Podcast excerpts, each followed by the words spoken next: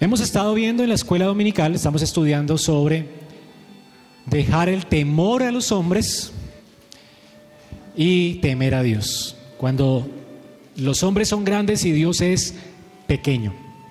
Y hoy va a ser el, el final de nuestra escuela, de ese tema.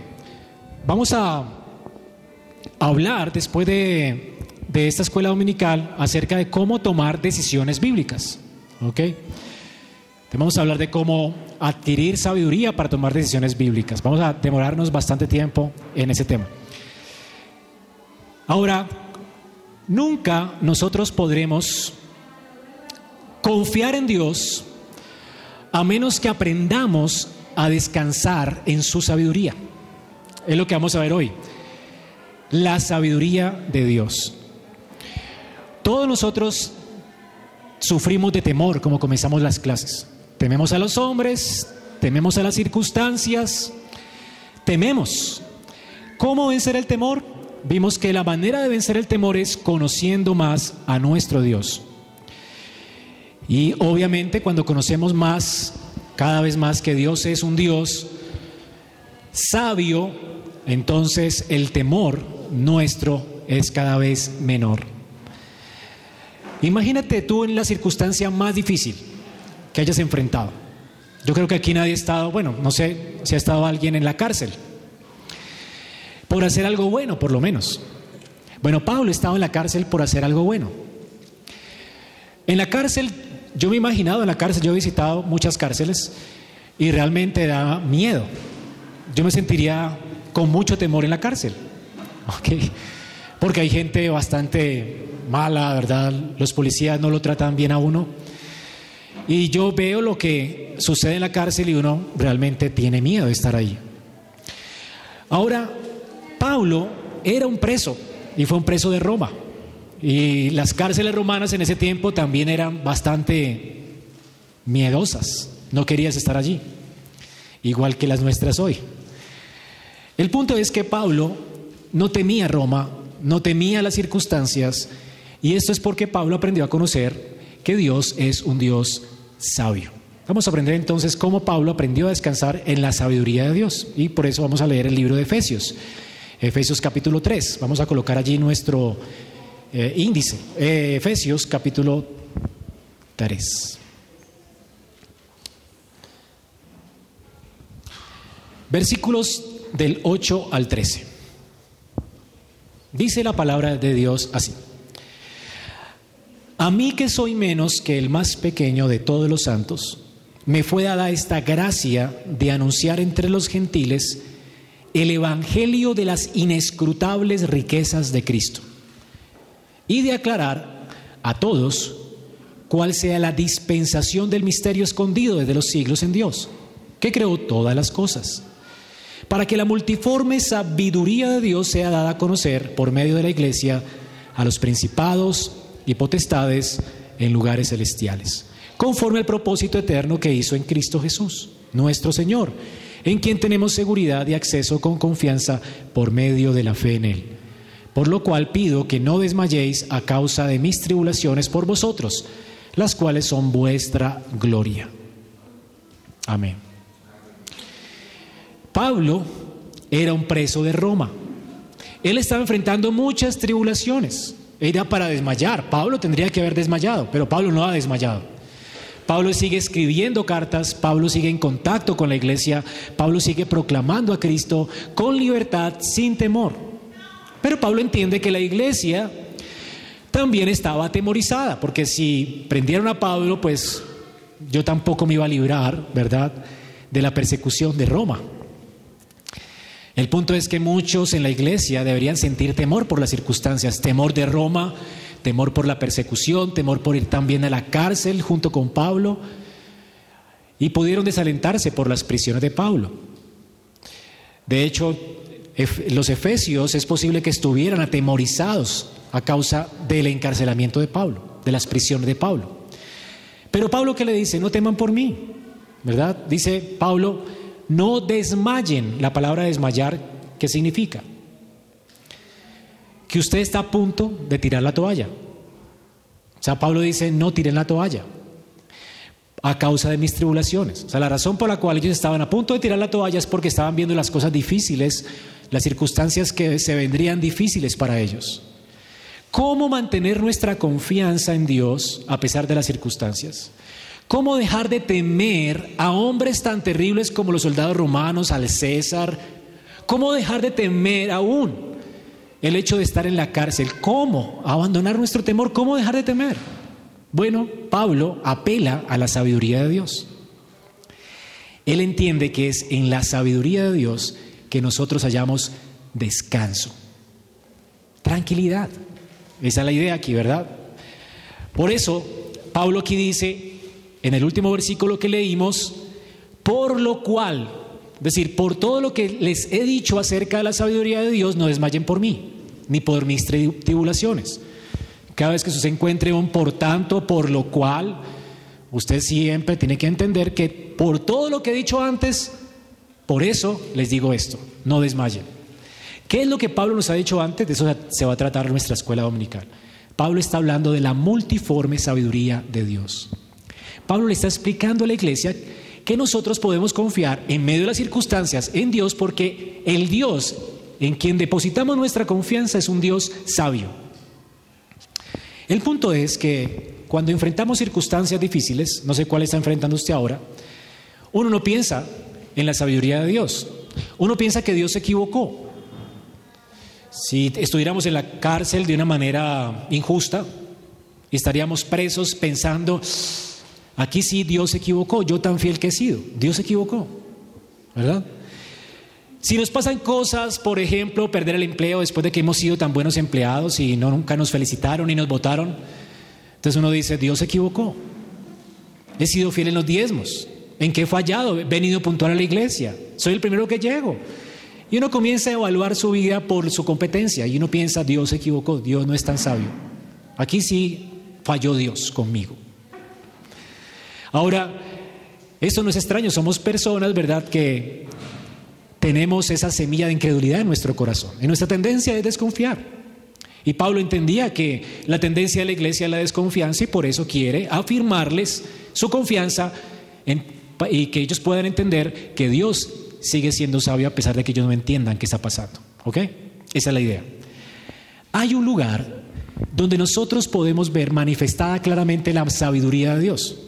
¿Ok? Ahora, es decir, en medio de las circunstancias difíciles uno no puede ver claramente que Dios sea sabio. Uno puede tratar de pensar, Dios se equivocó. Pero hay un lugar donde usted puede decir, mire la sabiduría de Dios tan increíble, por lo tanto, no importa las circunstancias, Dios nunca se va a equivocar.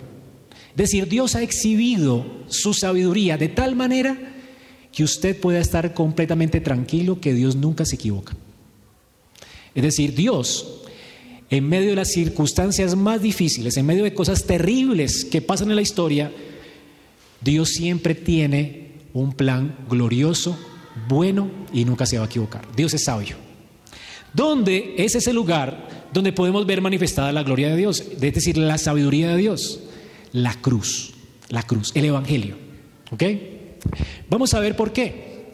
¿Cómo tú puedes confiar en medio de los conflictos, en medio de la oscuridad, en medio de tu terrible confusión, ¿cómo puedes seguir confiando en Dios a pesar de eso? Entendiendo que Dios no se equivoca y sigue siendo sabio, y Él es sabio y tiene un buen propósito. La manera de confiar es ver la cruz, es ver el Evangelio. Vamos a ver por qué. En la, en la escritura tenemos un salmo que habla acerca de cómo en medio de esas calamidades terribles, esta semana pasaron varios huracanes, temblores en el mundo, ¿verdad? Bueno, nosotros tal vez no nos dolimos tanto porque no nos pasó. Nos dolemos muchas veces porque nos pasan las cosas. Pero si estuviéramos en el lugar de la, de la gente que perdió su casa y perdió todo por ese huracán, estaríamos perplejos. ¿Y ahora qué? ¿Qué hacemos? Esto no tiene sentido. Y más si son cristianos, esto no tiene sentido. ¿Qué está pasando? Ahora, muchas veces en esas circunstancias usted no ve la sabiduría de Dios. Y el salmista en el Salmo 77, 18 entiende esto. En medio de esas circunstancias difíciles, Dios está caminando y no está dejando un rastro que podemos observar, una huella que podamos ver. Uno no entiende realmente ¿Qué está pasando? Literal. Uno no sabe cómo es que Dios puede ser sabio en medio de su huracán. En medio de mi pérdida de la familia, tal vez murieron tus seres queridos, tal vez el huracán se llevó tu casa. Bueno, no puede entender dónde está la sabiduría de Dios en esto. Y es lo que dice el salmista en el Salmo 77, 18. Tus relámpagos, imagínese una tempestad, alumbraron el mundo, la tierra tembló y se estremeció. Y tú no ves la huella, tú no ves quién está detrás de todo esto, tú no entiendes el propósito de todo esto. Y también dice que compara, dice, en el mar fue tu camino, Señor. El mar era la, cosa más terrible para un judío. ¿Sí? De hecho, la Biblia dice de Apocalipsis que en el, en el tiempo de la gloria no va a existir el mar. En, en, la antigüedad el mar era como sinónimo de confusión, de temor, de terror. ¿Ok? Ahora dice, en el mar, en medio del terror, del temor, fue tu camino.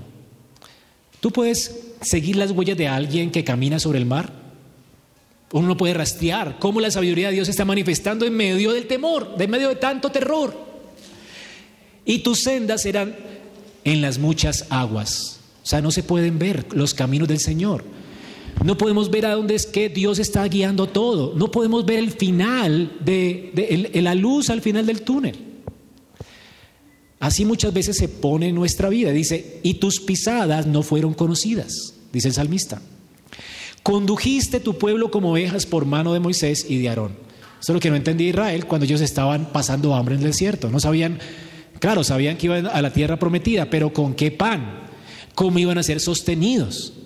No habían tiendas de ropa para ellos. Ellos no entendían cómo Dios iba a proveer ropa para ellos si no habían almacenes. ¿Cómo iban a haber, a comida si no había tienda?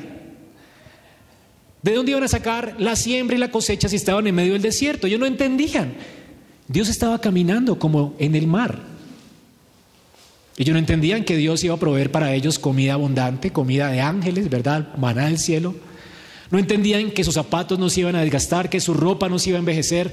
No entendía que Dios les iba a defender en medio del desierto de sus enemigos. Ellos no entendían el propósito de Dios con ellos. Dios iba a mostrarles su gloria en medio del desierto. ¿Ok? El punto es, hermanos, muchas veces nos pasa entonces que no podemos comprender a Dios. ¿De dónde nos prendemos para seguir confiando en Él a pesar de que no entendemos qué está pasando? Y ese es el punto que Pablo está tratando aquí. Hay un lugar donde sí podemos ver la sabiduría de Dios. ¿Dónde? En la cruz. Podemos decir, yo puedo seguir confiando en Dios a pesar de las circunstancias, porque Dios ha demostrado su increíble sabiduría en el Evangelio. Esa es la idea de Pablo. Vamos a estudiar este pasaje entonces. Mira, especialmente Pablo está hablando aquí de la obra evangélica de Dios en la iglesia. Es decir, en la cruz, pero en relación con la iglesia.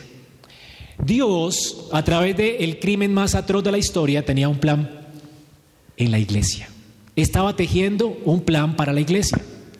Así que la iglesia es la perfecta obra de Dios como su monumento máximo, su obra de exhibición, para que todo el mundo entienda cuán sabio es Él.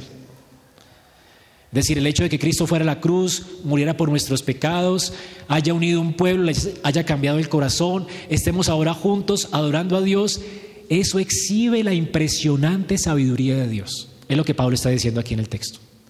Nosotros somos el monumento que le muestra a los ángeles y principados que nosotros, ¿verdad? Que Dios es infinitamente sabio y que podemos confiar en Él. Vamos a ver cómo Pablo nos muestra esto en tres cosas que Dios ha hecho en la iglesia. En primer lugar, en la iglesia, Dios ha demostrado su sabiduría en su fundación, en su fundación. Segundo lugar, veremos que Dios ha demostrado su sabiduría no solamente fundando la iglesia, pero también en su membresía. En la membresía Dios exhibe su sabiduría. Y también Dios exhibe su sabiduría en los sufrimientos de la iglesia. Tres cosas que podemos entender que Dios es sabio, para que confiemos en Él a pesar de las circunstancias. En tres cosas que Dios hace con nosotros, con su iglesia. Vamos a ver en primer lugar, la sabiduría de Dios es demostrada. Me pueden interrumpir si no entienden algo, ¿listo? La sabiduría de Dios es demostrada con relación a la fundación de la iglesia. ¿Ok? Listo.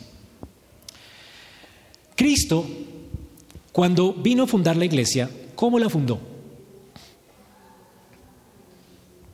¿Cuál fue el, el cimiento, el fundamento de la iglesia? ¿Cuál es? La justicia de Dios. Claro, proclamada por los apóstoles. ¿Qué proclamaron los apóstoles? La justicia de Dios en Cristo. Ahora, como cristianos, cuando vemos realmente cómo Dios, cómo nosotros nacimos de nuevo, cómo la iglesia nació, eso debería de asombrarnos. La escritura nos dice, ¿dónde está el sabio? ¿Dónde está el escriba? ¿Dónde está el disputador de este siglo? Dice Pablo en 1 Corintios 10, 20. ¿No enloqueció Dios la sabiduría del mundo, hablando del Evangelio, de cómo Dios hizo para fundar su iglesia? Pablo era un judío que para él el Evangelio era locura. Y después de que Dios lo convierte a él, él dijo, esto no es una locura, esto es sabiduría. Vamos a ver por qué. Dice, ya que en la sabiduría de Dios el mundo no conoció a Dios, mediante la sabiduría agradó a Dios salvar a los creyentes por la locura. Sé que para el mundo la sabiduría de Dios es qué? Locura. Porque los judíos piden señales, los griegos buscan sabiduría, pero nosotros predicamos a Cristo crucificado. Cristo crucificado es la máxima expresión de la sabiduría de Dios. En la cruz Dios hizo que su iglesia surgiera. Nosotros vivimos por causa de la muerte. Esto es, loco, ¿no? Bien loco. Tenemos vida por causa de la muerte. Cristo venció perdiendo, siendo vencido por la muerte. Eh, la otra vez eh, eh, leí un título que decía, de un libro, no sé, de un sermón, eh, la muerte de la muerte por la muerte de Jesús. Eso fue lo que sucedió. ¿Es un libro? De John Owen. La victoria de la muerte por la muerte de Jesús. ¿Uno cómo puede vencer muriendo? ¿No es locura? Es una locura, hermanos. El evangelio que predicamos es loco. Es lo que Pablo está diciendo en 1 Corintios. Por eso dice, lo insensato de Dios es más sabio que los, los sabios de los hombres. ¿Qué fue lo que Dios mostró en la cruz que para Pablo parecía locura? Antes de convertirse, él era un judío y pensaba que esto era una locura. Dios perdona el pecado de su pueblo escogido, lo perdona juzgando a su hijo en la cruz. Esto es loquísimo. El pueblo merecía morir, y Dios condena a su hijo. Ahora, además, eh, Dios perdona al pueblo sin negar su justicia, se hizo justicia. Dios no simplemente lo que hace con nosotros es barrer el pecado y dejar así y decir lo recibo ya. No, Dios tiene que ser justo. Sin pasar por alto su justicia, Dios puede perdonarnos y recibirnos. Esto es muy sabio. ¿Y cómo lo hace? Levantando un sustituto para nosotros alguien que nos represente a nosotros. Nosotros nacimos representados en Adán y por eso todos somos condenados. Cristo vino a representar a todos los que Dios ha escogido y por eso somos salvos. No somos salvos por nuestras obras, por nuestra competencia, sino porque otro obedeció por mí. Ese es el Evangelio. La obediencia de otro me fue acreditada a mí. Eh, los católicos romanos se quedan a medio camino con el Evangelio. Ellos dicen, Cristo borró el pecado de todos los hombres. Ahora los hombres tienen que hacer obras para poder ganarse méritos delante de Dios y estar con Él eternamente. Porque para poder estar con Dios tú necesitas ser santo. Bueno, ellos dicen, sí, Dios nos proveyó santidad por la, por la sangre de Cristo, sí. Pero también tú necesitas hacer buenas obras. Así que por eso ellos tienen que hacer obras meritorias para ganarse el crédito de estar delante de Dios. Pero Pablo dice que no solamente Cristo nos justifica, es decir, nos limpia por su sangre, sino que también Cristo es nuestra justicia. Cristo no solamente murió en la cruz, ¿usted no ha pensado por qué Cristo tenía 30 años cuando murió? ¿Por qué no murió chiquito, pequeño? ¿Por qué no? A ver, ¿quién da más?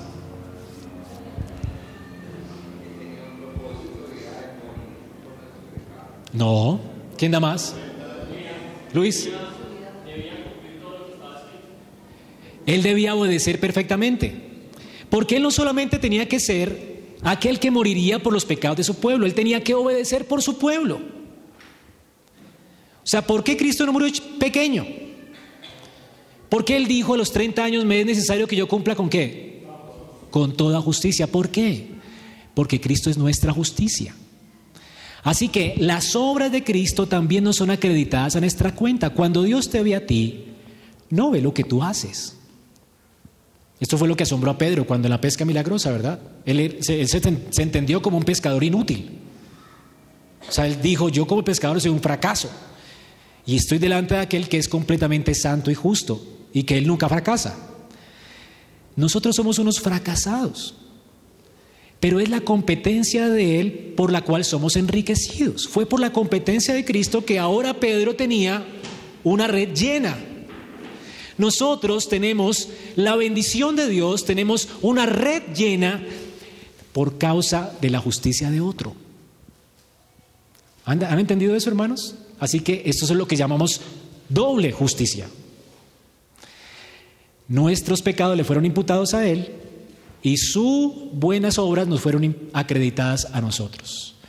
Cuando vamos al cielo, Dios no te va a preguntar qué hiciste, Dios te va a preguntar si te escondiste en Él. ¿Ok? El Señor nos recibe delante de su trono de gloria por los méritos de su Hijo. Es por causa de que Cristo vivió perfectamente que nosotros somos contados como justos. Y es por causa de la muerte que nuestra culpa es quitada. Nosotros deberíamos morir y Él murió por nosotros. Esto es lo que Pablo dice, esto es sabiduría de Dios. Dios no pasó por alto su justicia y Dios no rebajó su requisito legal. Para poder estar con Él tú tenías que cumplir perfectamente la ley, el requisito legal no lo rebajó. Y si tú pecabas, tú tenías que morir. Así que Cristo murió y Él cumplió perfectamente la ley de Dios. Cumplió perfectamente la ley de Dios por ti y murió por ti. Cristo es nuestra justicia y Cristo nos justifica.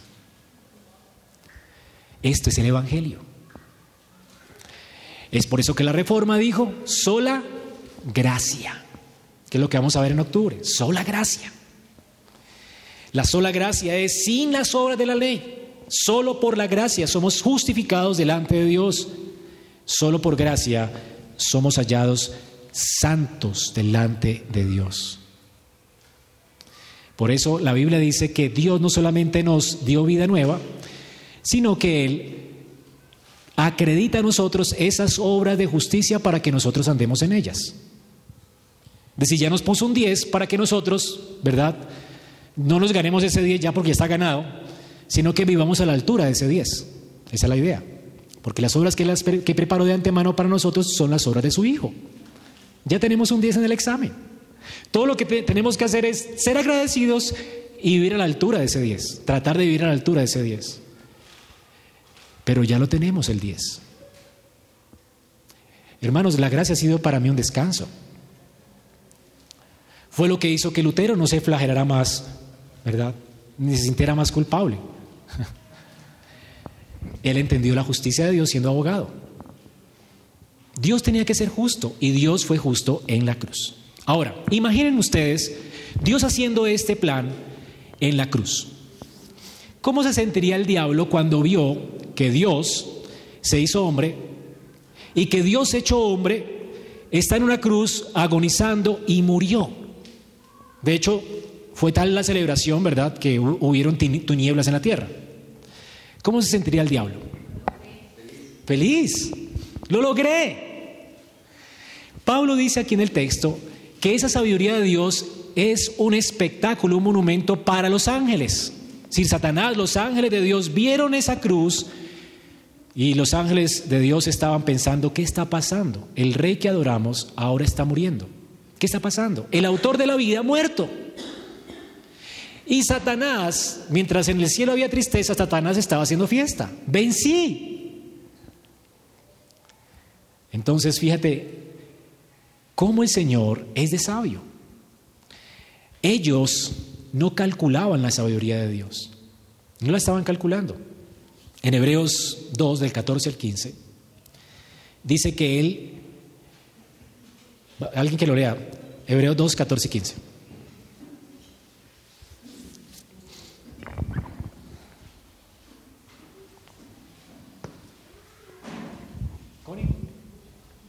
Así que, por cuanto los hijos participaron de carne y sangre, él también participó de lo mismo para destruir por medio de la muerte al que tenía el imperio de la muerte, esto es, al diablo, y librar a todos los que por el temor de la muerte estaban durante toda la vida sujetos a servidumbre. Él vino a destruir a quién? Al diablo. El diablo pensó en la cruz, triunfé, vencí al rey de gloria, matamos al autor de la vida. Pero ¿qué sucedió al tercer día? El autor de la vida, porque es la, la vida misma, la muerte no lo pudo retener y resucitó de entre los muertos. Y Pablo dice, sorbida es la muerte en victoria. Ese día de la resurrección fue el fin para Satanás. Lo derrotó. Lo derrotó siendo derrotado. Es decir, Dios usó lo más débil de él, su, su muerte en la cruz, para derrotar al que tenía el imperio de la muerte, al diablo. El diablo sí que es poderoso. ¿Cómo venció Dios al que es poderoso? Con su debilidad con su debilidad. Aquí está demostrada la sabiduría de Dios. Es increíble, hermanos, que Satanás solo disfrutó o saboreó la victoria por un ratico, tres días. Tres días de fiesta y después se levantó, después de la fiesta, con dolor de cabeza, ¿verdad? Completamente derrotado y vencido. Los ángeles de Dios, que estaban asombrados por la muerte de su rey, la escritura nos dice que a estos se les reveló no para sí mismos, sino para nosotros. Ellos administraban las cosas que ahora os son anunciadas por los que les han predicado el Evangelio, cosas en las cuales anhelan mirar los ángeles. Primera de Pedro 1.12. Los ángeles conocían las noticias de que Dios iba a vencer a Satanás, ¿verdad? Recibiendo una, una herida mortal en el calcañar. Ahora, los ángeles no se imaginaban que iba a ser de esta forma. Ellos anhelaban mirar cómo es que Dios iba a vencer. Cuando vieron la cruz, ellos no anticipaban la sabiduría de Dios. Y cuando vieron la resurrección, ¿imaginan la, la fiesta? El salmo que estaba buscando ahorita era el Salmo 24 del 7 al 10, alguien que lo quiera leer. Ahora, miren la fiesta de los ángeles. El salmista está anticipando la victoria de Dios en la cruz. El salmista está anticipando la resurrección de los muertos, Salmo 24, 7. Cuando Dios viene y en su batalla con Satanás y con el pecado, muere y resucita, el salmista anticipa esto y mire lo que dice el Salmo. ¿Qué dice? A ver, ¿quién lo quiere leer? Sí. Alzad puertas vuestras cabezas y alzaos vosotras puertas eternas, y entrará el Rey de Gloria. ¿Quién es este Rey de Gloria? Jehová el fuerte y valiente, Jehová el poderoso en batalla. Alzad pues puertas vuestras cabezas, y alzaos vosotras puertas eternas, y entrará el Rey de Gloria. ¿Quién es este Rey de Gloria? Jehová de los ejércitos es el Rey de la Gloria. Wow. ¿Qué está cantando el salmista? ¿Qué está viendo? El, ¿Qué está anticipando el salmista?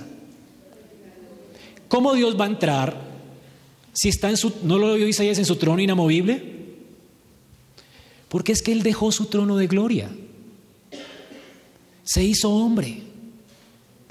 Murió. Pero cuando resucitó, ¿qué dicen los ángeles del cielo? Abran las puertas. Vino de la batalla, el rey de gloria. Venció. Están alegres. Los, los ángeles no anticipaban esta victoria de la gran sabiduría de Dios. Así que abran las puertas porque entrará el rey de gloria, Jehová de los ejércitos. Por eso es llamado Jehová de los ejércitos. Él vino a pelear por su pueblo. Él vino a pelear las batallas de su pueblo, Él vino a vencer por nosotros. No somos nosotros los que vencemos, es Él el que venció. Él venció en la cruz y dice que Él mismo colocará a Satanás bajo nuestros pies. ¿No es increíble? Ahora, por eso Pablo, al considerar esta sabiduría de Dios, en Romanos 11:33 dice, oh profundidad de las riquezas, de la sabiduría, de la ciencia de Dios. Cuán insondables son sus caminos. ¿Quién puede anticipar esto? ¿Quién se le puede ocurrir este plan?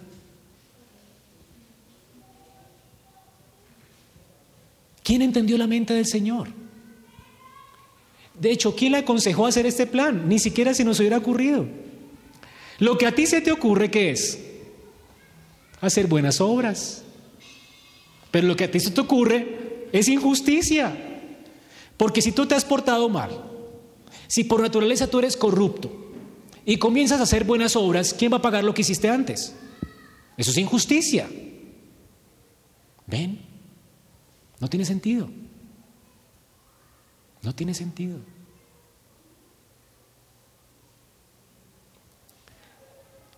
Dios, nadie le aconsejó, a nadie se le ocurriría esto, que aquel que ha sido ofendido tome lugar del ofensor, muera por el ofensor, para rescatar al ofensor, perdonar al ofensor con justicia.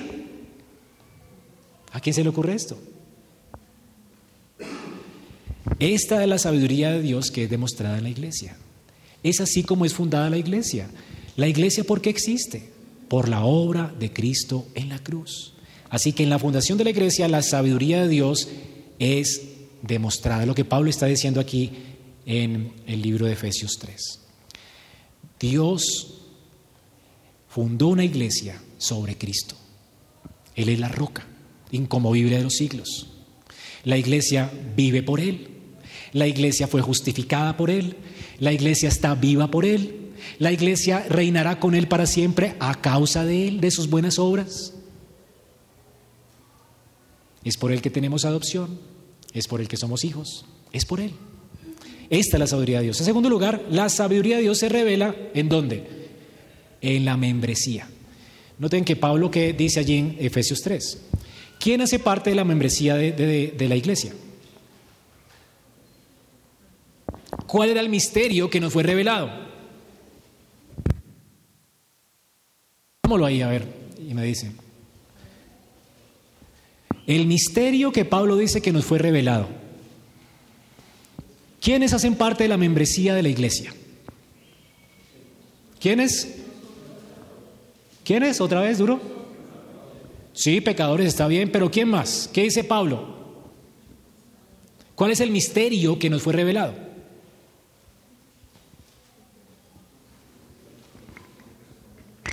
A ver. Hay un misterio allí revelado. En Efesios 3, lo acabamos de leer. A ver, léalo otra vez y me responden. La tarea. Gentiles. Eso es una locura también. Dios había escogido a Abraham y a su familia. Y hay algún misterio escondido aquí. Que Dios, la familia de Dios, no solamente iban a ser los hijos de Abraham, sino los gentiles. Eran los judíos los herederos de las promesas, eran los judíos los que tenían los pactos, eran los judíos los hijos de Dios. Los gentiles no aparecíamos en los listados de Israel. Uno que otro por ahí que Dios tuvo misericordia, pero los gentiles no aparecían. Que las naciones se volvieran a Dios y que Dios los contara por su pueblo y por su familia, eso era algo absurdo. ¿Y qué dice Dios? Ahora Dios ha revelado ese misterio. Los gentiles ahora son coherederos del reino. Los gentiles. Ese es el gran misterio, ¿verdad? ¿Así dice ahí o no? ¿Dónde dice? A ver, ¿quién lo leyó? Versículo 6. ¿Qué dice el versículo 6?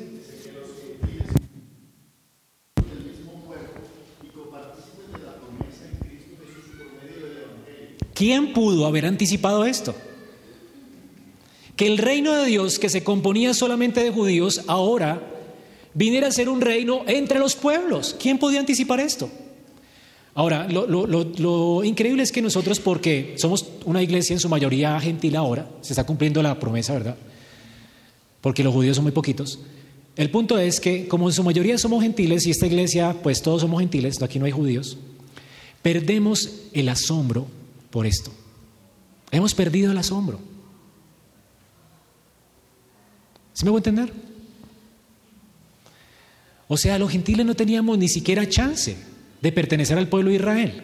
Sin embargo, en el misterio de Dios escondido en su sabiduría, Dios había decidido injertarnos a Israel. Ahora, ¿cómo estaban nuestros pueblos antes de venir la Biblia aquí? Éramos paganos, adorábamos al sol, al sapo. La ira de Dios estaba sobre nosotros, no teníamos esperanza, estábamos sin Dios en el mundo. Eso éramos nosotros, ¿verdad? En Adán, gente caída, idólatra, aborrecedora de Dios, eso éramos. Gentiles. Ni en sueños podríamos haber pensado, un día seremos judíos, adoradores del verdadero Dios de los cielos, de Yahweh. Ni en sueños. Ahora lo damos por sentado. Y Pablo dice en Romanos que no lo demos por sentado. ¿Ok? Porque lo que nos sostiene a nosotros es Israel. ¿Entienden? ¿Han leído Romanos 11? No se ensoberbezcan con el olivo natural, porque ustedes fueron injertados en él. Ustedes vinieron a ser judíos por gracia, injertados por gracia en el olivo cultivado y labrado por Dios. Los incrédulos de este olivo fueron desgajados a causa de su incredulidad. Pero Dios es poderoso para volverlos a injertar, dice Romanos 11. Así que ustedes, habiendo nacido ahora con esperanza en este olivo, habiendo sido injertados en este olivo, no se ensoberbezcan pensando que ustedes sostienen a Israel. Israel lo sostiene a ustedes. Ustedes fueron salvados por un judío. ¿Han entendido eso? Así que tenemos que orar por el pueblo judío. De hecho, Dios va a esperar hasta que el último escogido Israel se arrepienta para venir. Y entonces dice Pablo, todo Israel será salvo. Oremos por la salvación de Israel. Nosotros somos injertados a ese pueblo. Hermanos, esta es la sabiduría de Dios. Nosotros, los gentiles, ahora somos parte de la, de la familia de Dios. Y Cristo destruyó la pared que nos separaba de los judíos. Todas esas ordenanzas que tenían que ver con él fueron abolidas por su muerte. Cristo es el judío que murió, ¿verdad? Murió cumpliendo la ley de Dios para que todos los gentiles puedan venir a él sin cumplir con todos esos requisitos ceremoniales de la ley de Dios. Podemos acercarnos a Dios siendo gentiles, sin circuncidarnos, sin ir a un templo. Y esto es un misterio. Y nosotros lo damos por hecho. ¿Ok?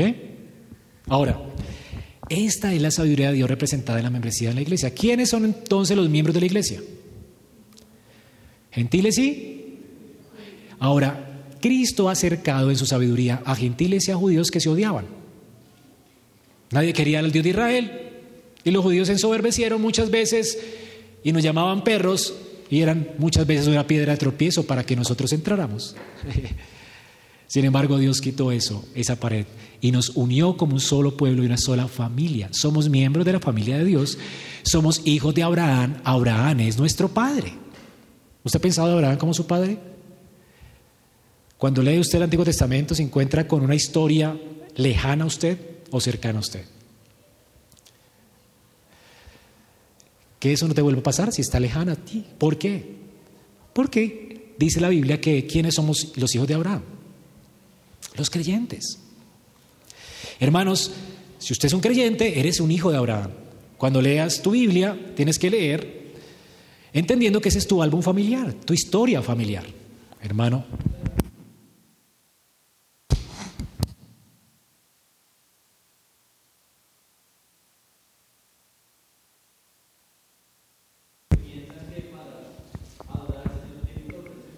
Pero ¿qué tipo de judíos? ¿Crédulos o incrédulos? Los que fueron desgajados.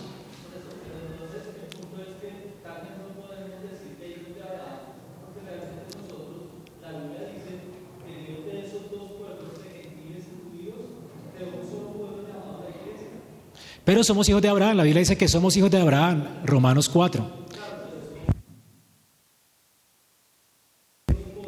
Injertados. O sea, no somos hijos de sangre, pero ahora que hemos sido injertados a esa familia, noten esto.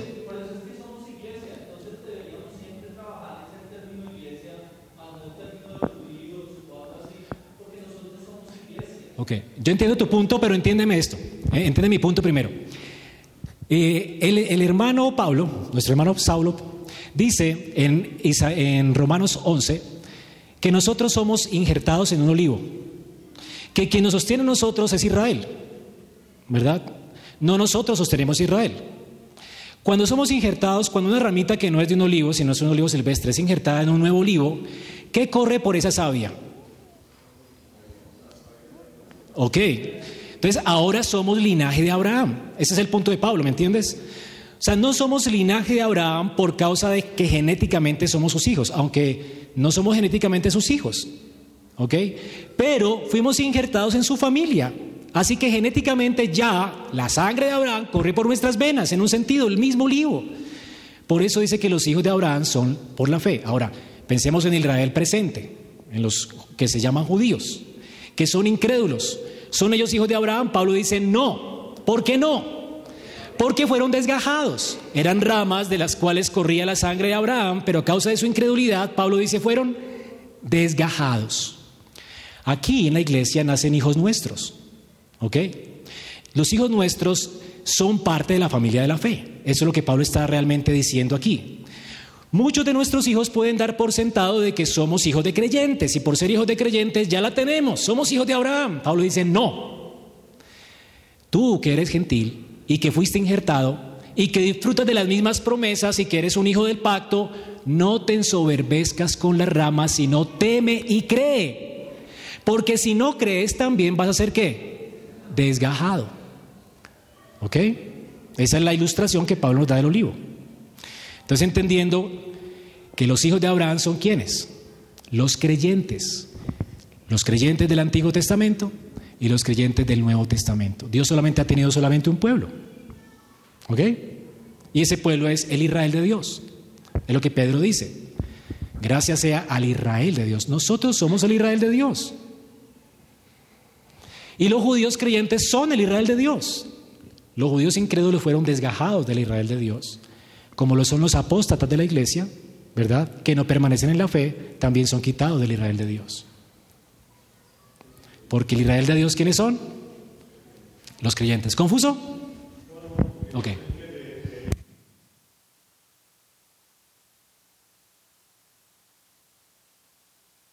Ya, ya no hay circuncisión ni incircuncisión, Porque ya no depende de que nosotros tengamos una marca en la carne sino la regeneración que Dios ha obrado en nuestro corazón. Es porque somos creyentes, que somos hijos de Abraham por la fe. Ese es el punto realmente de todos Romanos. Romanos del, del 4 comienza a hablar de Israel y cómo los gentiles fueron injertados a ese pueblo. Y cuando termina Pablo de elaborar ese pensamiento de cómo Dios ha sido tan sabio de guiar cada hilo de la historia, cada hilo de la historia ha sido guiado y dirigido por Dios, de manera que ahora hay un cuadro de un pueblo glorioso, todo salvado, todo ese pueblo desde Abraham, desde Adán, salvado por la gracia de Dios en Cristo, ahora ese pueblo es un espectáculo y por eso Pablo alaba a Dios al final de Romanos 11. Porque toda la historia de Israel, Dios la ha dirigido de manera tan sabia que ahora de dos pueblos ha hecho uno solo, es el mismo pueblo, ¿verdad? Y ese espectáculo, Pablo dice, ¿quién? ¿Quién comprendió la sabiduría de Dios? Eso es lo que Dios, a Dios lo hace sabio, que Él nunca cambió su plan. Él le prometió algo a Abraham que se cumplió en Cristo. Él le dio promesas a Adán que se cumplieron en Cristo. Dios nunca cambió su plan. Su plan, no importa, como, como dice alguien, Dios escribe derecho en reglones torcidos. No importa, los reyes se torcieron, la nación de Israel fue idólatra, todo se estaba saliendo, todo era caótico en Israel. Parece que las promesas se iban a perder, pero Dios estaba pintando, ¿verdad? Un cuadro perfecto de su increíble sabiduría. Eso es lo que Pablo está apuntando a la sabiduría de Dios en la membresía de la iglesia. Y para terminar, también la sabiduría de Dios es demostrada en los sufrimientos de la iglesia. ¿Qué dice el versículo 13?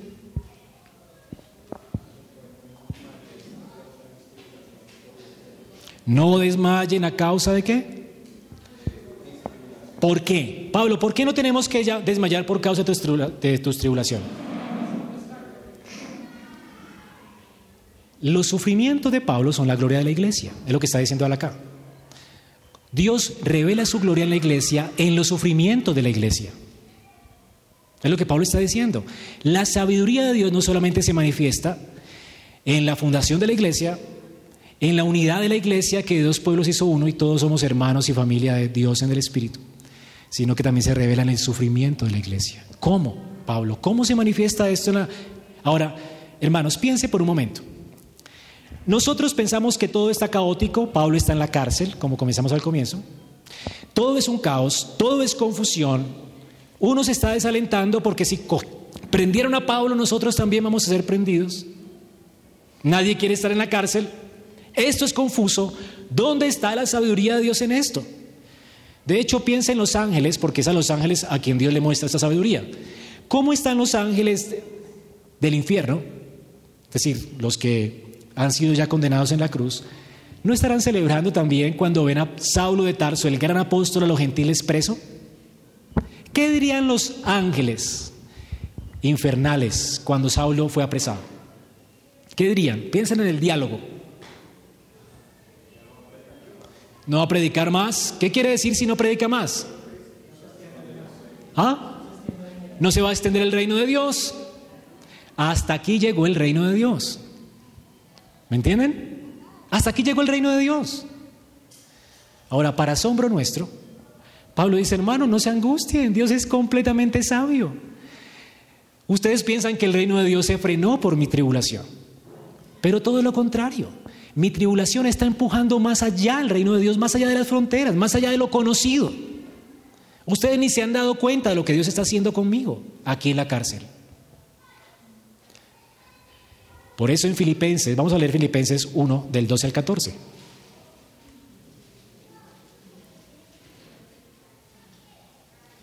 Filipenses 1 del 12 al 14. Miren lo que dice Pablo ahí en Filipenses. Alguien que lo lea duro. Quiero que sepáis, hermanos, que las cosas que me han sucedido han redundado más bien para el progreso del Evangelio. ¿Sigo? de tal manera de tal manera que mis prisiones se han hecho patentes en Cristo en todo el pretorio y a todos los demás.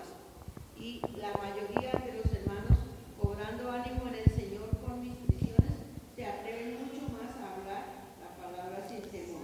Algunos a la verdad predican a Cristo por envidia y contienda, pero otros de buena voluntad.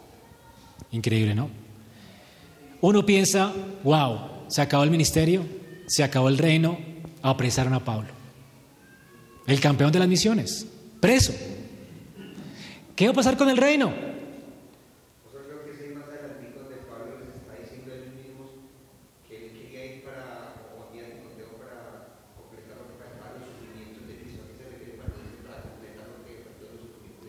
Ya vamos para allá. Cristo vino a esta tierra a sufrir. ¿Por qué? ¿A causa de qué? El pecado. Nuestros pecados lo llevaron a la cruz, lo aborrecíamos al punto de que le llevamos a la cruz. Ahora, si nosotros somos el cuerpo de Cristo, ¿nosotros qué venimos a hacer a este mundo entonces? A sufrir, porque este mundo ¿qué hace con Cristo? Y si tú eres su cuerpo, ¿qué, qué van a hacer contigo? Ok, entonces estamos sufriendo con Él. Si reinamos con Él, sufriremos con Él, lo que es el Evangelio. ¿Ya respondo a tu pregunta? Entonces, ¿qué le falta al sufrimiento de Cristo? Pues hasta que muramos, Cristo va a seguir sufriendo por causa de que somos su cuerpo. Cuando somos heridos, ¿quién es herido? Él es herido, porque estamos unidos a Él. Ahora, ¿qué está sucediendo acá? Él, Pablo, está preso. La iglesia confundida, aterrada, asustada, pensando, esto no tiene sentido. ¿Será que no tiene sentido? ¿Será que no tiene Dios un propósito con Saulo en la cárcel? Sí, ¿cuál es el propósito de Saulo en la cárcel? Dios quería salvar a gente del gobierno romano. Dios planeaba salvar romanos. Dios planeaba salvar soldados, gente del gobierno romano, porque Dios planeaba después, ¿verdad? Que toda Roma se hiciera cristiana, por ley. ¿No era el plan de Dios? Increíble, ¿no? Sabiduría de Dios.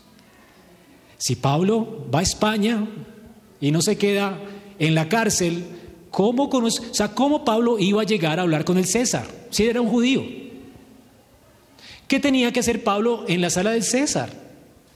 ¿Qué tenía que hacer Pablo, verdad, con personas del pretorio romano? Es decir, hermanos, es como si ah, me consiguieran una cita presidencial a mí. Yo, yo, ¿Cómo voy a conseguir una cita presidencial?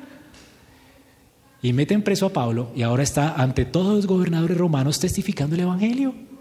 ¿Cuándo, cuándo sospechaba Satanás que el reino de los cielos iba a tener tal victoria?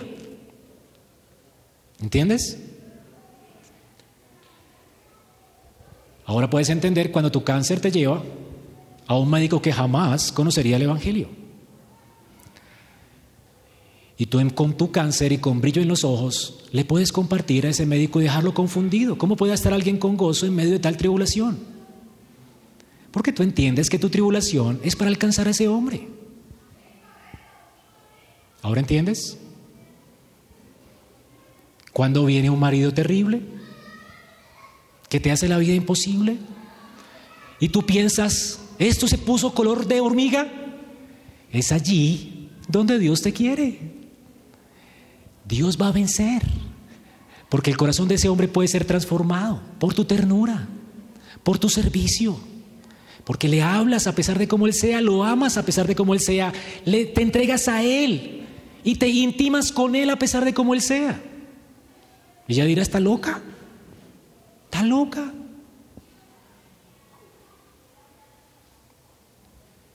Es allí donde el olor de Cristo se da a conocer. Tú piensas, esto se echó a perder. Hay problemas en la iglesia. Han habido problemas en la iglesia y tú te quedas como, ay, qué miedo. En la iglesia se va a acabar, no se va a acabar, hermanos. Es allí donde la gracia de Dios nos muestra quién gobierna. Es allí donde el pastor, al ver la gloria de Dios y quien reina, se llena de esperanza y sigue proclamando la fe. ¿No? ¿Derrotarán los problemas la iglesia? ¿No dice el Señor que las puertas del infierno no prevalecerán contra la iglesia? Así que en medio del sufrimiento, Dios también muestra su sabiduría. Porque para los que aman a Dios, todas las cosas les ayudan a bien. Resumiendo, para terminar nuestras escuelas, ¿cómo temer a los hombres? Si Dios está con nosotros, si Dios está por nosotros y si Dios es santo, otro, ¿cómo temer? ¿Temerás, hermano? Queremos cerrar ese capítulo con esta pregunta. ¿Temerás? Que puedas cantar como el salmista en medio de grandes pruebas, de grandes tribulaciones, cuando todo estaba en contra de él, que podamos cantar con él, no temerá mi corazón, porque Jehová está conmigo y él es sabio. En medio de la tribulación, David aprendió a confiar en Dios aunque él entendía, no entendía nada de lo que estaba pasando, porque todo el pueblo estaba contra él, si él era el gran campeón de Israel, porque el rey de Israel estaba contra él, si él le había salvado el pellejo del gigante. Él no entendía nada, pero una cosa sí entendía David, Dios es sabio.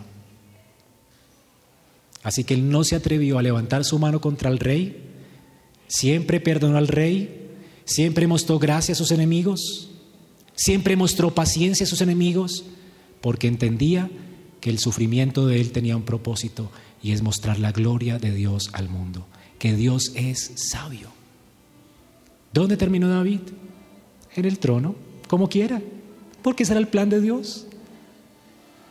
Si David no hubiera sufrido todo eso a manos de Saúl, no hubiese sido tan querido por el pueblo.